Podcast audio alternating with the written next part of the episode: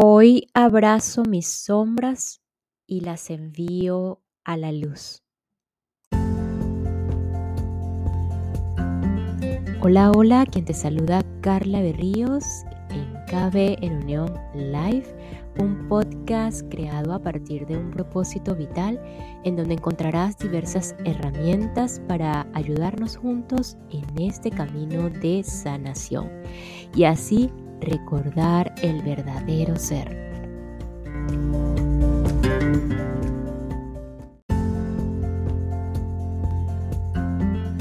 Bienvenida, bienvenido aquí para ya culminar con lo que es el capítulo 3 del mecanismo de dejar ir, el camino de la liberación por David Hodgkin. Eh, terminar esta parte de la apatía y la depresión eh, ¿Cómo ve David Hodgkins el elegir lo positivo? ¿Qué es eso de elegir lo positivo, el ser superior? ¿Qué es eso de que encubre la ira? ¿Qué está detrás de la ira?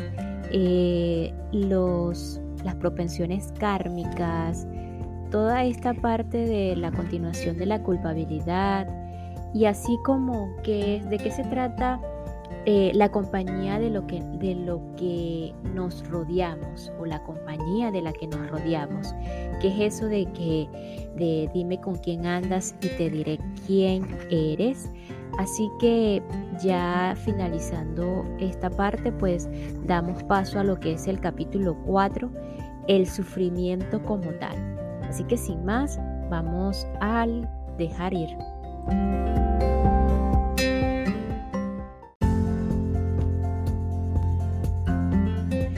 Elegir lo positivo. Un efecto sorprendente de la voluntad de soltar la negatividad es el descubrimiento de que existe el polo opuesto de los sentimientos negativos. Hay una realidad interna que podemos llamar nuestra grandeza interior o ser superior. Tiene mucho más poder que la negatividad. A cambio de soltar las recompensas que recibíamos de la posición negativa, nos sorprenden las recompensas derivadas del poder de nuestros sentimientos positivos. Por ejemplo, cuando dejamos de culpar, experimentamos el perdón. Nuestro ser superior, del que podríamos decir que está compuesto por nuestros sentimientos más elevados, tiene capacidades casi, casi ilimitadas puede crear oportunidades de empleo, puede crear situaciones para la sanación de las relaciones, tiene el poder de crear relaciones cariñosas, oportunidades financieras y la curación física. A medida que dejamos de dar autoridad y energía a los programas negativos derivados de nuestro pensamiento, dejamos de regalar nuestro poder a los demás y empezamos a recuperarlo. Esto se traduce en un aumento de la autoestima, el retorno de la creatividad y la apertura a una visión positiva del futuro que sustituye al temor. Podemos experimentar todo esto con alguien con quien tengamos una relación pobre por habernos aferrado a los resentimientos. Podemos decirnos que solo será un experimento el propósito es estrictamente aprender, es decir, queremos familiarizarnos con las leyes de la conciencia y observar los fenómenos que se producen. Reconocemos las recompensas que hemos estado recibiendo de nuestros sentimientos negativos. Entregamos cada una de ellas y al mismo tiempo dejamos de resistirnos a aquello en nosotros que está dispuesto a sanar la relación. En este punto no es necesario tener ningún contacto personal con la otra persona. Estamos haciendo este experimento por nuestro propio bien, no por ella. Al buscar en nosotros mismos, nos preguntamos, ¿qué encubre la ira? Probablemente en el fondo de esa ira encontremos miedo. Y junto al miedo también encontraremos celos, competitividad y todos los pequeños componentes del complejo sentimiento que ha bloqueado la relación. Al dejar lo negativo y simultáneamente dejar de resistirnos a lo positivo, se produce un camino en las energías internas acompañado de un cambio sutil en la autoestima. Lo único que se necesita es soltar la resistencia a estar dispuestos a que algo positivo suceda en la relación. A continuación, podemos sentarnos y ver qué ocurre. En este experimento no estamos interesados en si la otra persona lo consigue, sino solo en lo que nosotros consigamos en mover nuestra propia posición en el asunto. Luego simplemente observamos lo que sucede. Por lo general sobreviene una experiencia muy gratificante que tendrá diferentes formas dependiendo de las circunstancias. Otra causa de la apatía es el residuo de una experiencia traumática y abrumadora que vivimos anteriormente y no hemos resuelto o no hemos sabido resolver. La mente se proyecta en el futuro con la esperanza de que se repita el pasado. Cuando descubrimos esta dinámica inconsciente, podemos optar por revisar lo complejo de la emoción desarmarla en las partes que la componen, abandonar los aspectos negativos y dejar de resistirnos a los positivos. Al hacer esto, nuestra perspectiva de futuro cambia. Podemos perdonarnos a nosotros mismos que en un momento anterior de emoción abrumadora no hayamos sabido gestionar la situación. Entonces una gran cantidad de residuos nos dejó emocionalmente incapacitados. Pero como en la mente inconsciente no existe el tiempo, podemos elegir cualquier momento presente para sanar el pasado. A medida que avancemos en nuestra curación emocional y por nuestro propio bien, ese suceso pasado comenzará a adquirir un significado diferente. Nuestro ser superior crea un nuevo contexto. Podemos ver el regalo oculto. Podemos reconocer con gratitud que esa situación nos dio una oportunidad para aprender a crecer para aprender, crecer y adquirir sabiduría. Una de las áreas más habituales eh, que vemos, en las que vemos este agobio emocional, es después de un divorcio. A menudo lo sigue la amargura y uno siente que su capacidad de crear una nueva relación amorosa se ha deteriorado. La falta de voluntad para dejar de culpar sigue afectando a las emociones y puede durar años o incluso toda la vida. Cuando nos topamos con la amargura, descubrimos que es un área sin cicatrizar en la propia estructura emocional y el esfuerzo que pongamos en su curación traerá enormes recompensas. En cualquier situación en que haya sufrimiento tenemos que preguntarnos, ¿Cuánto tiempo estoy dispuesto a pagar el precio? ¿Cuáles eran las propensiones kármicas originales? ¿Cuánta culpabilidad es suficiente? ¿Cuándo voy a ponerle fin a esto? ¿Cuánto tiempo aguantaré? ¿Cuánto quiero hacer pagar a la otra persona por sus errores, reales o imaginarios? ¿Cuánta culpa es suficiente? ¿Cuánto autocastigo es suficiente? Cuando, soltar, cuando soltaré el secreto, el secreto placer del autocastigo y cuándo terminarán los reproches. Si realmente lo examinamos, siempre encontramos que nos hemos estado castigando por ignorancia, ingenuidad, inocencia y falta de educación interna. Podemos preguntarnos, ¿cuándo me formaron en las técnicas de autosanación emocional? Me, impartieron cursos sobre la conciencia en la escuela. Alguien me dijo alguna vez que era libre de elegir lo que pasa en mi mente.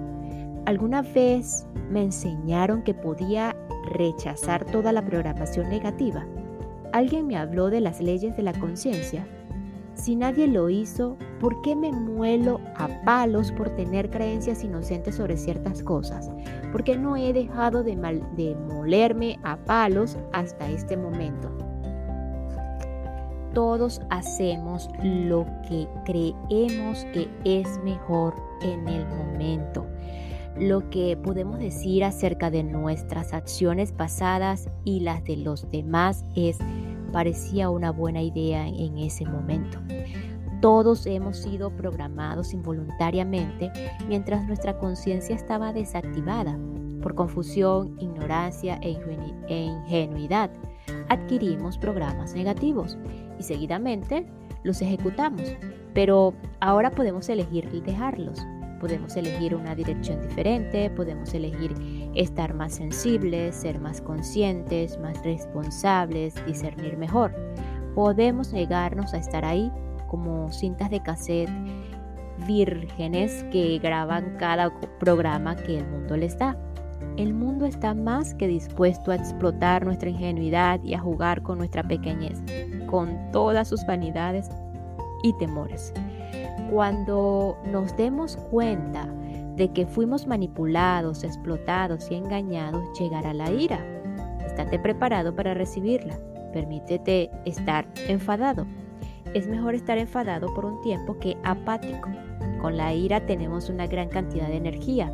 Podemos hacer algo al respecto, pasar a la acción, cambiar de opinión, reorientar la dirección.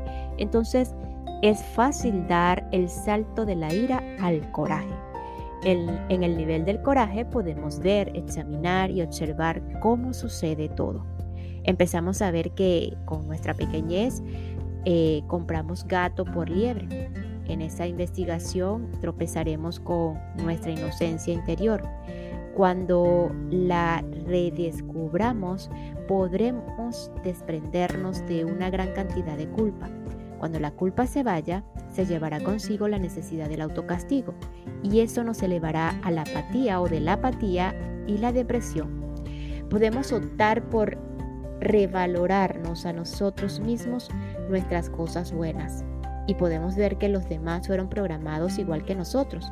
Ellos también hicieron lo que pensaban que era mejor en cada momento. Ya no tenemos que culpar nunca más. Podemos renunciar a todo el juego de culpar porque ha quedado obsoleto y es ineficaz. Y esta pequeña pausa es para enviar un saludo y agradecimiento a todos los que me escuchan y se encuentran en Western Australia, New South Wales, Victoria y Queensland en Australia. Thank you so much, Australia.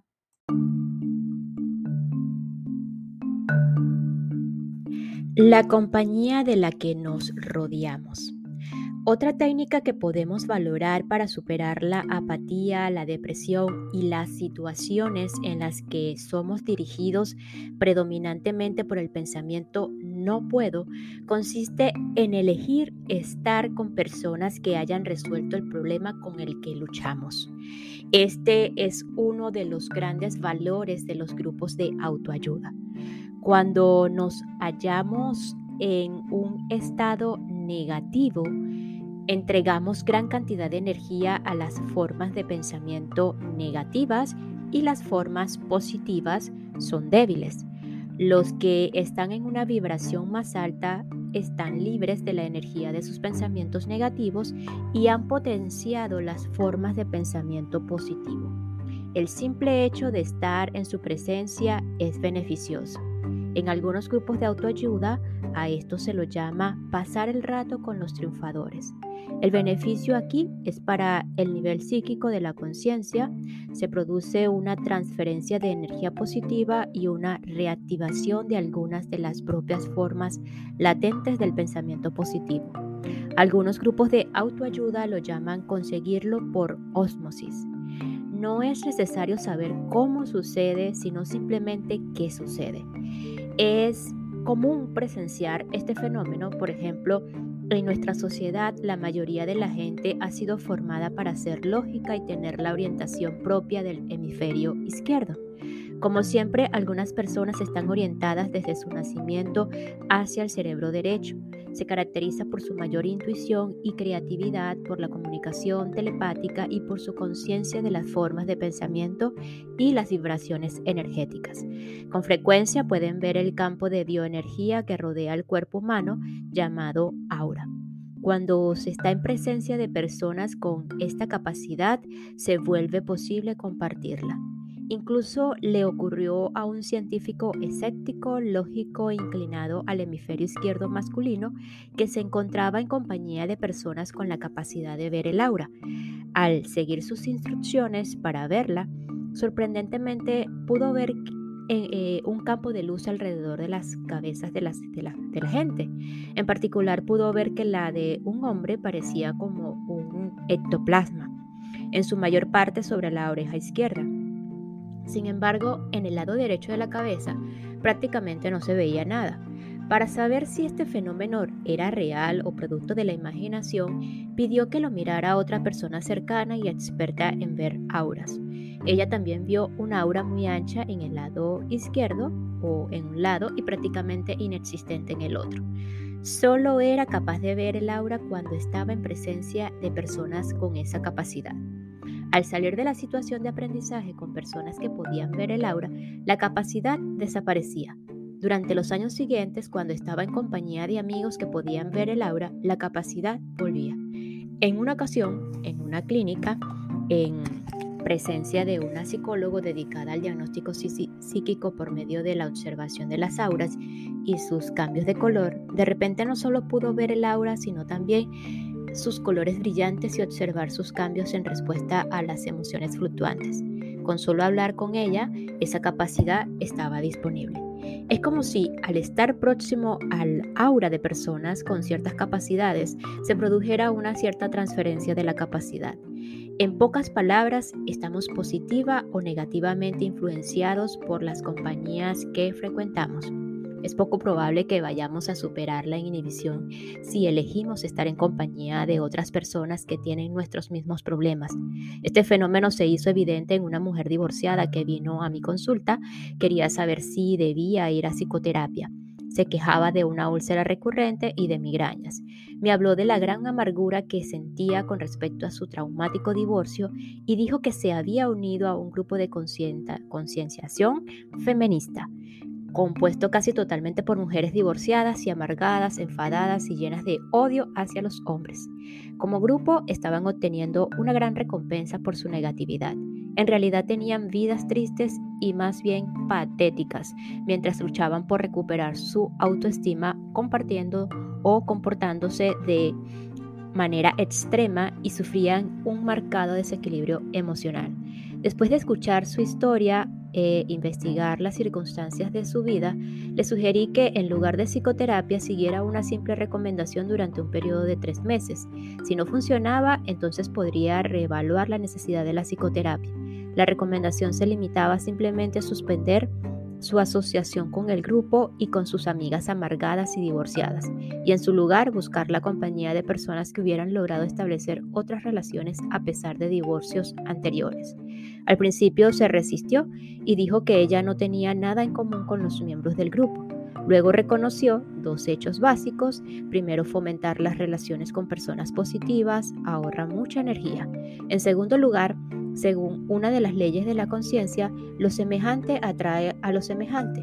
La amargura atrae amargura, mientras que el amor atrae amor. Se preguntó a sí misma, ¿a qué me ha llevado mi amargura? ¿He conseguido algo positivo y útil? Con el tiempo dejó de frecuentar al grupo y comenzó a buscar la relación con personas más sanas y equilibradas.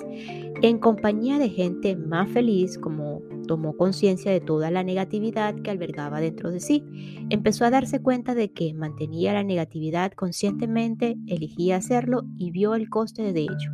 Su vida social cambió, se volvió más sonriente y feliz.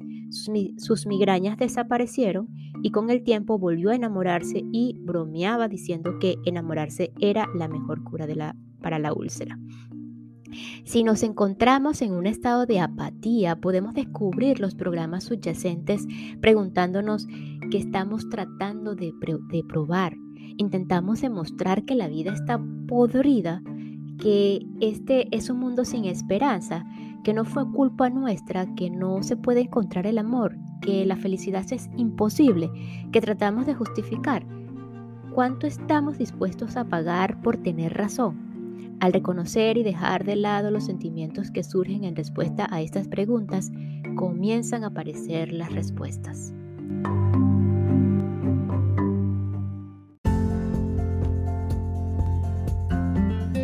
Y nos despedimos de este episodio con la siguiente frase. A medida que avancemos en nuestra curación emocional y por nuestro propio bien, ese suceso pasado comenzará a adquirir un significado diferente. Nuestro ser superior crea un nuevo contexto y podemos ver el regalo oculto. Podemos reconocer con gratitud que esa situación nos dio una oportunidad para aprender, crecer y adquirir sabiduría. Nos escuchamos en el próximo episodio de Dejar ir, el camino de la liberación por David Hodgkin. Así que gracias, gracias, gracias.